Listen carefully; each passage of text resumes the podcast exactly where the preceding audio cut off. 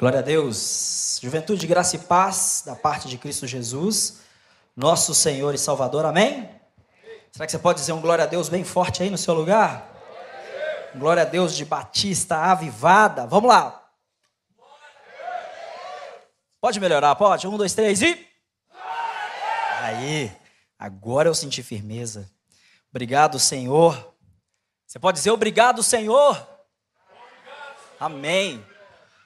Obrigado porque a gente sabe que nós, nós estamos aqui. Porque Ele sustentou a nossa vida, Ele tem cuidado de nós. Você que está aqui, Jesus cuidou de você, te sustentou hoje. As misericórdias do Senhor se renovaram sobre cada um de nós, então isso é motivo da gente se alegrar, da gente dar glória a Deus, porque de fato quem merece a glória é o Senhor. E Ele tem cuidado de nós, tem cuidado de mim, de você. Você que acordou cedo, trabalhou, Deus já te abençoou, tem dinheiro garantido para você. Amém? Você que não trabalhou hoje, acordou tarde, olha que coisa boa, também tem bênção para você. Você que, você que dormiu muito, muito tarde e acordou mais tarde ainda. A Bíblia diz que Deus dá aos seus enquanto eles dormem.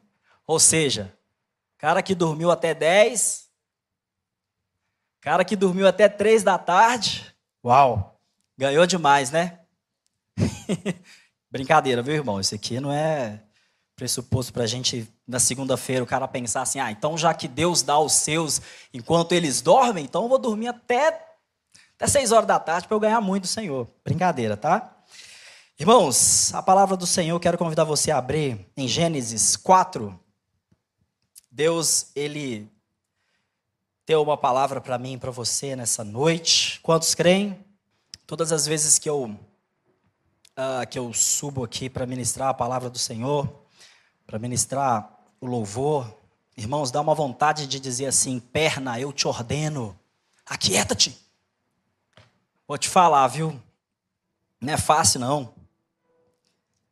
A gente sobe aqui com temor e tremor. Eu falo isso assim com muita com muita sinceridade. Para mim é é muito é uma responsabilidade muito grande porque eu sei que um dia eu estarei diante do Senhor e eu prestarei contas a ele de tudo que eu tenho falado. Assim será você também. Um dia nós estaremos diante dele, nós prestaremos conta diante de todas as coisas que nós temos dito. Isso é muito sério, irmãos. Então é com temor e tremor que eu estou aqui e que o Espírito Santo possa ministrar o nosso coração. Amém? Gênesis 4. Adão teve relação com Eva, sua mulher, e ela engravidou e deu à luz a Caim. Disse ela: Com o auxílio do Senhor tive um filho homem. Voltou a dar à luz, desta vez a Abel, irmão dele. Abel se tornou pastor de ovelhas e Caim agricultor. Passado algum tempo, Caim trouxe do fruto da terra uma oferta ao Senhor. Abel, por sua vez, trouxe as partes gordas das primeiras crias do seu rebanho. O Senhor aceitou com agrado Abel e sua oferta, mas não aceitou Caim e sua oferta. Por isso, Caim se enfureceu no seu rosto e o seu rosto se transtornou. O Senhor disse a Caim: Por que você está furioso? Porque se transtornou o seu rosto. Se você fizer o bem, não será aceito, mas se não fizer, saiba que o pecado o ameaça à porta e ele deseja conquistá-lo, mas você deve dominá-lo. Disse, porém, Caim a seu irmão Abel: Vamos ao campo. Quando estavam lá, Caim atacou seu irmão Abel e o matou. Então o Senhor perguntou a Caim: Onde está seu irmão Abel? Respondeu ele: Não sei. Sou eu responsável por meu irmão? Somente até aí. Pai, fala aos nossos corações nessa noite. Estamos aqui dependentes do Senhor, carentes da tua voz. Sabemos que o Senhor não age de uma forma impessoal e nem distante. Muito pelo contrário, o Senhor é um Deus pessoal, um Deus de perto. Eu te peço em nome de Jesus por intermédio do teu Espírito Santo, fala aos nossos corações nessa noite, em nome de Jesus. Amém. Irmãos, estamos diante de um texto que nós é, conhecemos muito bem, de uma história, assim, trágica, o primeiro assassinato da, da história da humanidade. E se, assim como toda a palavra de Deus, tudo que existe na palavra de Deus, existem riquezas que podem mudar a nossa vida e a nossa história, e esse texto não é diferente. Existem riquezas nesse texto aqui que podem de fato mudar a nossa vida, nos trazer um entendimento é, e de uma forma singular mudar o nosso relacionamento para com o Senhor. Primeira coisa que eu queria destacar, que é aquele que vive para si mesmo. Aquele que vive para os seus próprios interesses, para a sua própria vontade, vivendo, olhando apenas para o seu próprio umbigo, vivendo apenas para a satisfação dos seus prazeres, do seu desejo, esquecendo quem está do seu lado. Aquele que vive pensando o tempo todo em si mesmo. Vive pensando na sua autopromoção e se esquece do próximo. O próximo, na verdade, se tornou o outro. Qualquer. Esse tipo de pessoa, quando ele é questionado, quando é, quando ele é colocado na parede, quando ele é questionado, quando ele está diante de uma situação que ele precisa responder acerca dos seus atos, a resposta dele sempre será: Eu não sou tutor. Eu não sou responsável por isso ou por aquilo. Essa não é a minha responsabilidade. Não. Essa foi a resposta de Caim. Quando o Senhor chegou diante dele, quando ele e seu irmão ofereceram algo a Deus, ofereceram um sacrifício a Deus, sacrifício de louvor, a Bíblia conta que ele, Caim, ofereceu do fruto da terra. Abel, por sua vez, ofereceu as primeiras coisas, as primícias. Interessante a gente pensar que Abel, de fato, reconhecia quem era Deus. Ele reconhecia a grandeza e a glória de Deus e sabia que Deus era digno das primeiras coisas. Deus era merecedor por direito das primeiras coisas, da primeira oferta. E a Bíblia diz que Caim ofereceu do fruto. Uma coisa a gente já começa a entender nesse texto é que aquilo que nós oferecemos ao Senhor, aquilo que nós damos ao Senhor como oferta, como adoração, irmãos, Deus ele de fato não se relaciona com essas coisas. Deus não se relaciona com aquilo que eu ofereço para Ele. Deus se relaciona comigo, Deus se relaciona com você. E a nossa oferta é uma consequência de quem nós somos. Porque a Bíblia vai dizer que Deus aceitou a oferta de Abel. Só que antes a Bíblia diz que Deus aceitou Abel. A Bíblia diz que Deus rejeitou a oferta de Caim, mas a Bíblia diz que antes ele rejeitou a Caim. Deus aceitou a Abel e a sua oferta. Deus rejeitou a Caim e a sua oferta, aquilo que nós oferecemos ao Senhor, é fruto de quem nós somos. E Deus é tão magnífico que Ele olha o nosso coração. Deus, Ele enxerga o nosso coração. Está vendo como Deus não se relaciona com as coisas que nós fazemos? Deus se relaciona primeiro comigo e com você, depois ele se relaciona, depois ele aceita essas ofertas.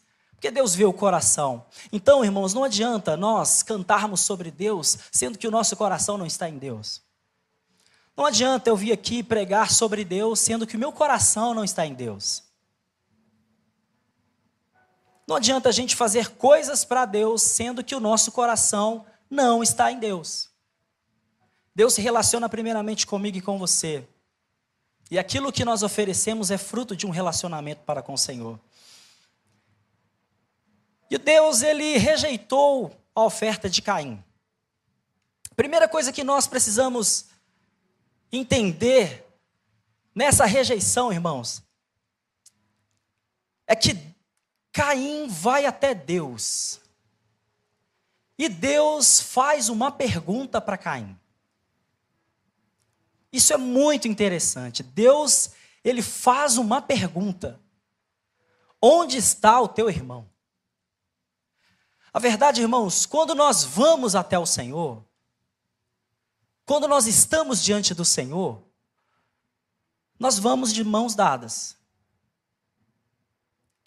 Quando nós iremos até o Senhor, quando nós vamos oferecer algo para o Senhor, irmãos, nós vamos juntos. Você sabe por que, que nós vamos juntos? Porque se nós formos sozinhos, Deus vai fazer a mesma pergunta que ele fez para Caim. Onde está o teu irmão? É verdade que quando ele fala conosco, ele, ele fala de uma forma tão pessoal, tão íntima, tão profunda. Ele nos chama pelo nome. Sim, é dessa forma. Ele chama você, ele chama a mim como ninguém chama. A gente entende isso quando Maria foi até o túmulo de Jesus. Jesus já havia ressuscitado e Maria estava no túmulo chorando. Chega dois anjos, pergunta para ela: por que, por que você está chorando? E ela falou: levaram o meu Senhor. E Jesus estava atrás, e aí Jesus começa uma conversa com Maria e pergunta para ela: por que você está chorando? E ela não identificou que era o seu mestre, não identificou que era Jesus, e ela pergunta para Jesus assim: achando que Jesus era o jardineiro que tinha levado o corpo. Ah, será que foi você que levou? Por favor, devolva o meu mestre. E é engraçado que Jesus só diz Maria. No mesmo momento que Jesus diz Maria, Maria reconhece a Jesus e diz mestre. Porque, irmãos, não existe ninguém que chamava Maria pelo nome como Jesus a chamava. Não existe ninguém que chama você pelo seu nome como Jesus te chama. A voz dele é uma voz que, quando ele fala, nós temos a certeza que ele está falando. Mas quando nós vamos até ele, não tem essa história de ir sozinho. Quando nós estamos diante dele, não tem essa história de que eu, eu e mais eu e mais ninguém. Não tem. Esquece isso. Isso não é evangelho, não é reino de Deus. O que, eu estou querendo dizer com isso? Se eu tiver algum problema com o pastor Gustavo e eu chegar diante de Deus, a primeira coisa que Deus vai me perguntar onde está o Gustavo.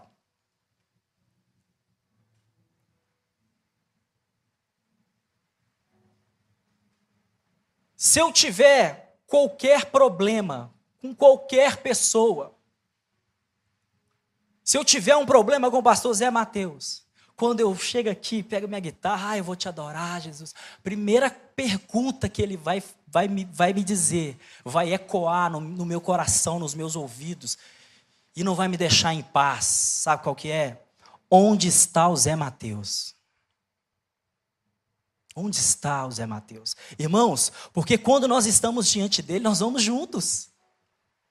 Esse é o corpo de Cristo, é a unidade, é a comunidade, é a família.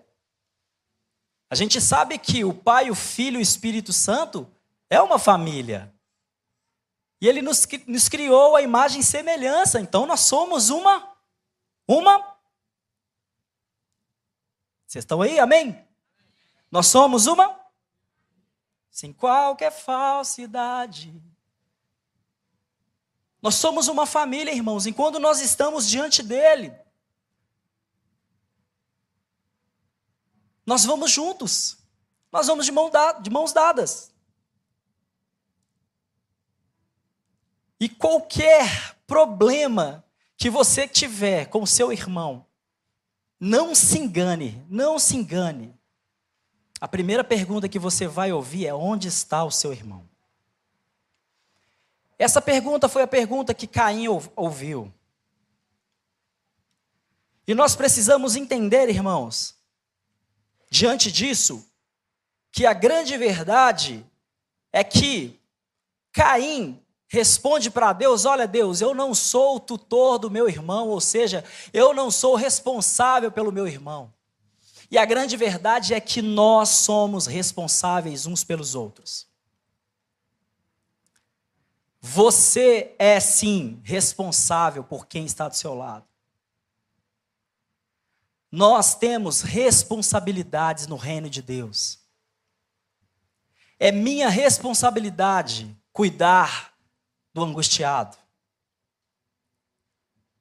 É minha responsabilidade cuidar daquele que sofre. É sua responsabilidade. A igreja, nós não podemos atribuir a responsabilidade do cuidado de, dos irmãos apenas a uma pessoa, o nosso líder. Nós não podemos atribuir a responsabilidade de cuidado apenas da pastora Dani, do pastor Jorge, do pastor Zé Mateus, do pastor Gustavo. Não. É a nossa responsabilidade. Nós somos responsáveis uns pelos outros.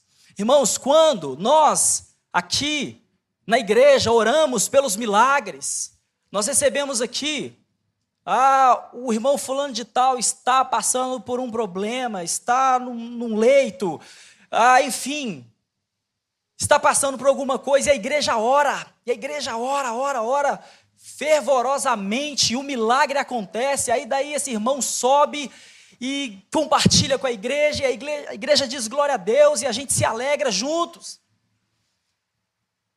E aí o irmão diz: é a nossa vitória, amém, é a nossa vitória. Faz parte sim da oração da igreja. Mas irmãos, quando um irmão cai em pecado, quando o irmão está fraco na fé, quando o irmão envergonha o nome de Jesus, primeira coisa que a gente faz é disciplinar o irmão.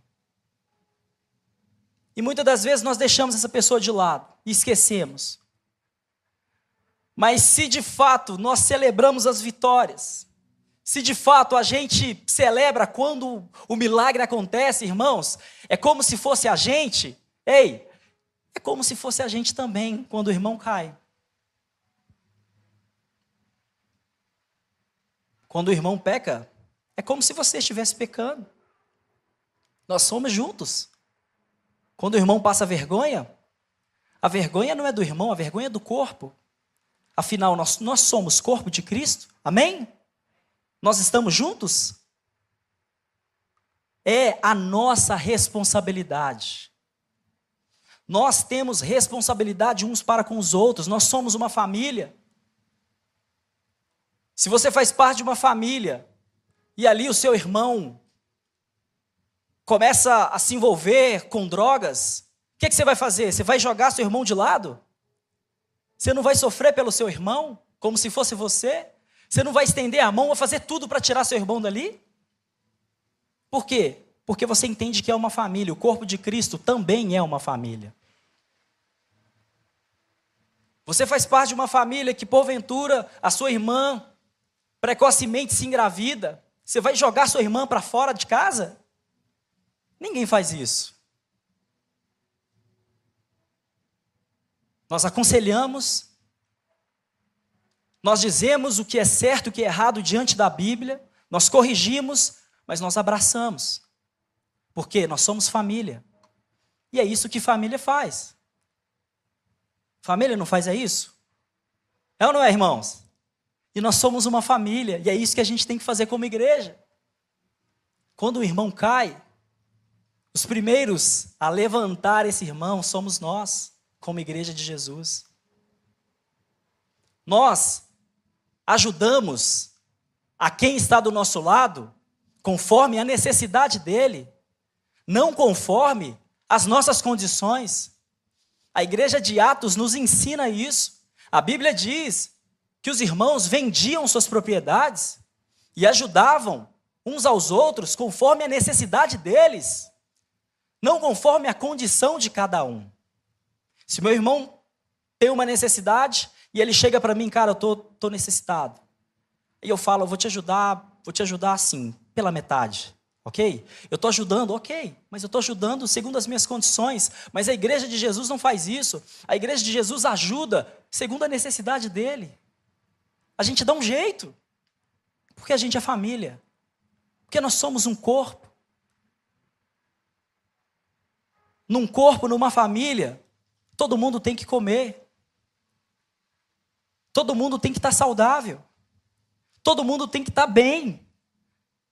Por quê? Porque um ajuda o outro. E se a igreja de Jesus é de fato essa família, é assim que a gente deve caminhar. Irmãos, se o bom samaritano, essa parábola que Jesus conta, muito, uh, muito forte, se ele não entendesse, se ele não tivesse essa consciência de que o próximo não é o outro, de que o próximo é alguém que eu deva estender as minhas mãos, que o próximo é alguém que eu paro tudo que eu estou fazendo para poder acolher, que o próximo é alguém que eu paro a minha agenda para ajudar. Aquele irmão que foi covardemente golpeado por aqueles assaltantes, deixou ele no chão, sem roupa, todo machucado, talvez ele teria morrido. Talvez ele teria morrido. Por quê? Porque Jesus conta essa parábola e é interessante que Jesus é, está diante de um mestre da lei. E aí o mestre da lei pergunta para Jesus: Jesus, o que, que eu faço para herdar a vida eterna? Olha que interessante. O tema de todas essas coisas que a gente vai conversar é sobre a vida eterna. E essa pergunta é a pergunta a pergunta mais intrigante da humanidade. Por quê? É vida após a morte.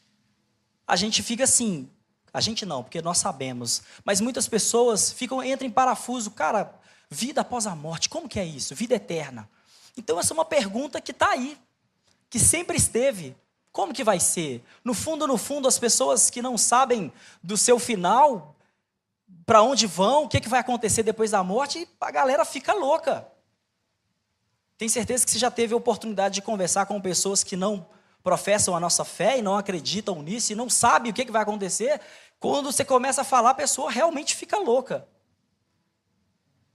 E o tema dessa conversa de Jesus com esse mestre da lei era de fato isso, a vida eterna. E ele pergunta: Senhor, mestre, o que, que eu devo fazer para herdar a vida eterna?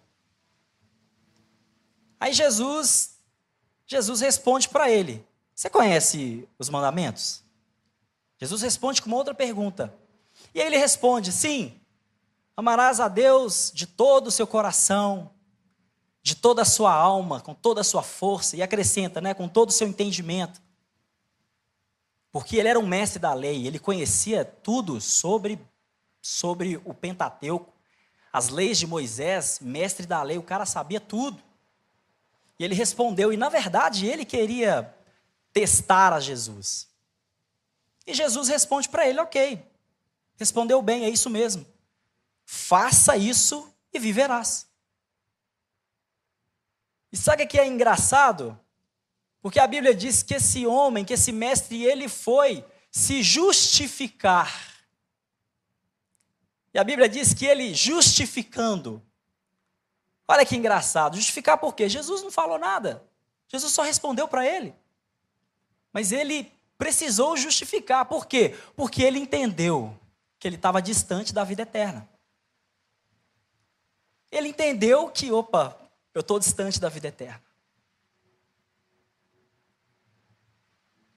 E aí continua o diálogo. Então ele responde para Jesus. É, e Jesus responde para ele: É isso aí, faça, viverá, faça isso ao seu próximo. E ele foi e pergunta para Jesus novamente: Mas quem é o meu próximo? Aí Jesus vai e conta essa parábola. Jesus vai e diz para ele acerca do bom samaritano, de um homem que descia de Jerusalém até Jericó, e ele foi apanhado pelos assaltantes e eles acabaram com ele, enfim, estava quase morto ali no chão. E aí passa quem, irmãos? Passa o sacerdote, o homem religioso, o homem que tem, que detém a palavra de Deus, o homem que é representante de Deus. E ele dá as costas. Passa o levita, que também era alguém que era um representante de Deus, que exercia algo para Deus, que seriam as primeiras pessoas a entender que aquele que estava no chão era o seu próximo.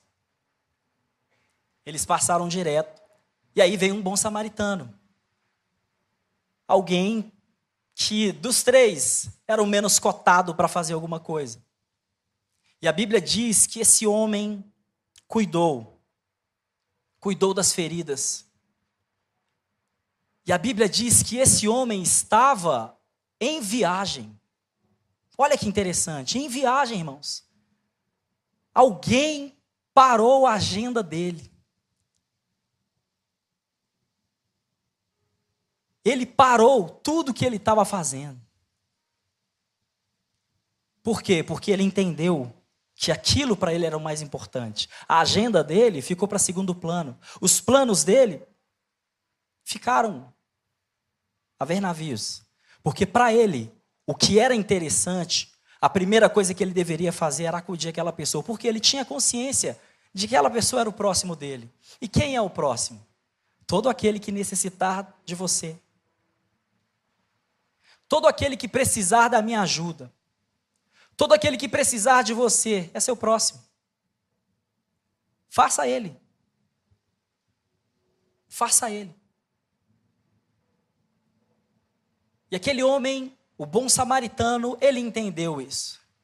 E ele cuidou das feridas, passou o vinho, passou é, o azeite, colocou aquele homem no seu animal, levou na hospedaria, disse para aquela, aquela pessoa que estava lá: Olha, trate dele, tudo que você precisar, eu pagarei. Esse é o entendimento que nós, como igreja, devemos ter. Aquele que necessita da nossa ajuda, aquele que necessita, aquele angustiado que sofre, que precisa de um ombro, que precisa de uma palavra, que precisa de, um, de uma extensão. Esse é o nosso próximo. E é assim que a igreja de Jesus faz, amém, igreja? É assim que nós agimos, é assim que nós caminhamos. Não tem essa coisa da gente chegar na igreja e Deus, me enche de bênçãos, de bênçãos, eu quero, quero isso, eu quero aquilo, me enche, me enche. Simplesmente para a bênção ser só para a gente. Não existe isso, irmãos. Se aquilo que nós pedimos para Deus só diz respeito a nós mesmos, está tudo errado. Não é evangelho. Está tudo errado. Quando Deus vai abençoar a mim, de alguma forma essa bênção tem que alcançar você também. Essa bênção precisa alcançar você, porque senão não é reino. Está tudo errado. Tudo que Jesus fez foi em benefício do próximo. Jesus é nosso mestre, é o nosso guia. Jesus é aquele em quem nós olhamos e, opa, eu quero ser igual a Jesus. Existe uma canção que diz que. Ai, ai, ai. Ela cita duas, duas passagens bíblicas. É, Rompendo em Fé, uma, uma música que nós cantamos, já cantamos a igreja já cantou muito, muitas vezes. E ela, e ela diz, ela cita duas, tem duas citações de, de momentos do povo, do povo hebreu e um momento de Jesus, quando Jesus anda pelas águas. Olha só que a bênção não é só para mim, não é só para você, é para nós. E essa canção fala que é, cada vez que minha fé é aprovada, Olha que, meu Deus, vão, quem sabe me dedicar a minha. Ah, se diante de mim não se abrir o mar, Deus vai me fazer andar por sobre as águas. Olha só, cita dois momentos. se diante de mim não abrir o mar. Está falando de quem? Moisés. Se isso não acontecer, Deus vai me fazer andar sobre as águas. Está falando de quem? De Jesus, quando andou sobre as águas. E assim, é interessante que quando a gente clama, pede por bênção, bênção para mim, para mim, para mim, a gente se esquece. Ah, Deus, ai Deus, abre o mar para eu passar, abre o mar, não sei o quê, me faz andar. Só que quando você vai entender, você vai ler a palavra de Deus, você entende que o mar foi aberto, mas beneficiou milhares de pessoas. Não foi só Moisés. O mar foi aberto, não, não foi para uma pessoa. Foi para várias pessoas. Deus vai me fazer andar por sobre as águas. Quando Jesus andou por sobre as águas, Jesus estava indo em direção ao barco, que já tinha se afastado, porque eles tinham um destino, Genezaré. E o que, é que Jesus foi fazer em Genezaré? Jesus foi curar uma multidão. Ele chegou na cidade e tinha uma multidão de doentes, um monte de gente para ele curar. Amém. Que Deus abra o mar para que eu e você passe, mas que todos ao nosso redor sejam beneficiados por isso. Amém. Que Ele nos faça caminhar sobre as águas. Amém. Mas que esse propósito seja para que outros alcancem misericórdia, para que outros conheçam a mensagem do reino, do evangelho. Um outro exemplo de como nós devemos ser, de entender que a necessidade de quem está do nosso lado, do próximo, é a nossa responsabilidade, nós somos responsáveis por isso.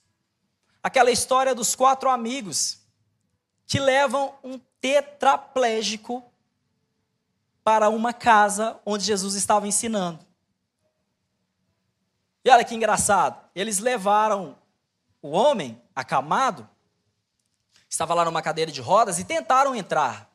Mas eles não conseguiram entrar, por quê? Porque estava lotado. E é como se a galera que estivesse lá falasse mais ou menos assim: olha, pô, tá lotado, não tem, vou deixar você passar, porque você que chegasse cedo, pô. Cheguei na frente. E aí esses quatro amigos entendem que a dor daquele homem era a dor deles. A necessidade daquele homem era a necessidade deles. E eles, poxa, não tem pela porta, não tem pela janela, vamos criar um jeito. Vamos usar a criatividade agora. O que, que eles fizeram? Um buraco no telhado. Irmãos, imagina a logística para isso. Imagina a logística para isso, criar um buraco para descer um paralítico. Por quê? Porque aqueles caras tinham fé. Aqueles caras entenderam que era responsabilidade deles. Se alguém dos seus amigos está sofrendo, é sua responsabilidade. Eles entenderam isso e fizeram um buraco e desceram um homem. Jesus ficou encantado com aquilo. Jesus parou seu discurso e Jesus fala algo para aquele homem que ele até então não havia dito, mediante a fé de quem? Do homem? Não, irmãos, mediante a fé dos amigos mediante a fé daqueles que entenderam que era responsabilidade deles a cura daquele homem. Mediante a fé deles, Jesus diz para aquele homem: seus pecados estão perdoados. Tamanha fé que Jesus encontrou na vida daqueles quatro homens. Os seus pecados estão perdoados. E aí os fariseus começaram a, né, dar o chilique deles lá, só Deus tem poder para perdoar pecado. E Jesus está falando, é isso mesmo, só Deus tem poder para perdoar pecado. Para provar que eu sou Deus, levanta e anda. Irmãos, olha o que Jesus está disposto a fazer por pessoas que entendem que eles são responsáveis pelo próximo. Não existe nada que Jesus não esteja disposto a fazer, irmãos. Jesus perdoou o pecado. Jesus curou aquele homem. Isso tudo por quê? Porque aqueles homens entenderam que a necessidade daquele, daquele homem que estava na cadeira de rodas era mais importante que qualquer coisa. Imagina, irmãos, o que Jesus está disposto a fazer por uma igreja, por uma igreja que apresenta uma sociedade doente. Imagina o que Jesus está disposto a fazer por nós, como a igreja Batista Getsemane, quando nós colocamos o Dona Clara, pessoas que não conhecem, pessoas que estão paralisadas, paralisadas moralmente, eticamente, pessoas que não conseguem avançar. Imagina o que Jesus está disposto a fazer se nós colocarmos diante dele. Jesus perdoa o pecado desse povo. Jesus sara esse povo, faz esse povo caminhar. E é isso que ele está disposto a fazer quando nós nos colocamos nessa posição e entendemos que nós temos responsabilidades. Não se engane, você é responsável por quem está do seu lado. Para a gente frisar isso bem, vou fazer uma coisa que eu não gosto, mas às vezes funciona. Vira para a pessoa que está do seu lado e fala para ela: Ei, você é responsável por mim. Sim. Olha que bonito. Suou até bonito. Vamos falar de novo? Vai. Você é responsável por mim. Irmãos, isso é o corpo de Cristo, essa é a igreja de Jesus. Por isso que na igreja de Jesus, irmão, não existe fofoca. Na igreja de Jesus não existe fofoca. Por quê? Porque todo mundo quer o bem de todo mundo, não é verdade? Amém? Quem está comigo diz amém. Na igreja de Jesus não tem fofoca. Por quê? Porque todo mundo quer o bem de todo mundo. Na igreja de Jesus não tem um cara que tem muito e o outro não tem nada. Amém? Na igreja de Jesus não tem um cara, uma pessoa, uma família que come muito, come bem e tem uma outra família padecendo necessidade. Não tem, irmãos. Amém? Por quê? Porque nós somos um corpo. Nós somos a igreja de Cristo. A gente entende que a necessidade do nosso irmão é o nosso dever, né, Serginho? É isso. Não tem essa história de que o Felipe tem que ter muito, o irmão não. Tem alguma coisa. Se está acontecendo, eu acredito que aqui não aconteça, amém? Mas se está acontecendo, é melhor voltarmos ao caminho. E o, e o principal caminho, quer dizer, o principal não, o único caminho é fazer aquilo que o pastor Zé Mateus fez aqui é se ajoelhar. É reconhecer que a gente está errado. Se de fato a gente não está fazendo isso, é porque a gente não entendeu o que é igreja. Se a gente não está fazendo isso, é porque nós somos tudo, de mesa igreja de Jesus. Ok? O bom samaritano, ele para tudo, ele para a vida dele. Ele para a agenda dele. Ele para a caminhada dele. Sabe o que ele tem, irmãos? Ele tem gastos com o cara. Ele perdeu dinheiro. Por quê? Porque dinheiro para ele, tempo para ele, agenda para ele, não é mais importante que a necessidade de quem sofre. Isso tem que ser uma verdade na minha vida, na sua vida. Aquele que sofre, aquele que necessita, ele é mais importante de qualquer outra coisa do que o nosso tempo, nosso dinheiro, nossa agenda, aquilo que a gente deve fazer. Se nós, como igreja, não temos vivido isso, hoje é o tempo, hoje é o dia, olha que coisa linda. Jesus está ministrando a mim e a você. Se nós não temos caminhado dessa forma, aleluias, hoje é o dia. Aproveitar que a gente já está muito arrependido, né, pastor? A gente já, nó, a gente já, nessa oração, a gente nos lembramos de tantas coisas que nós devemos nos arrepender. Poxa, quem se lembrou de um monte de coisa, mais uma, né? Não vai fazer muita diferença, não. Então é tempo da gente entender isso. Tempo da gente viver essa realidade. Que o Espírito Santo fale ao seu coração aquilo que eu não consegui falar. E que nós saiamos daqui nessa noite com o mesmo objetivo Que objetivo é esse? Nós temos responsabilidades. Você é responsável sim por quem está do seu lado. Eu sou responsável sim por quem está do meu lado. Não é responsabilidade do líder, do líder de célula, apenas. É a nossa responsabilidade. Amém?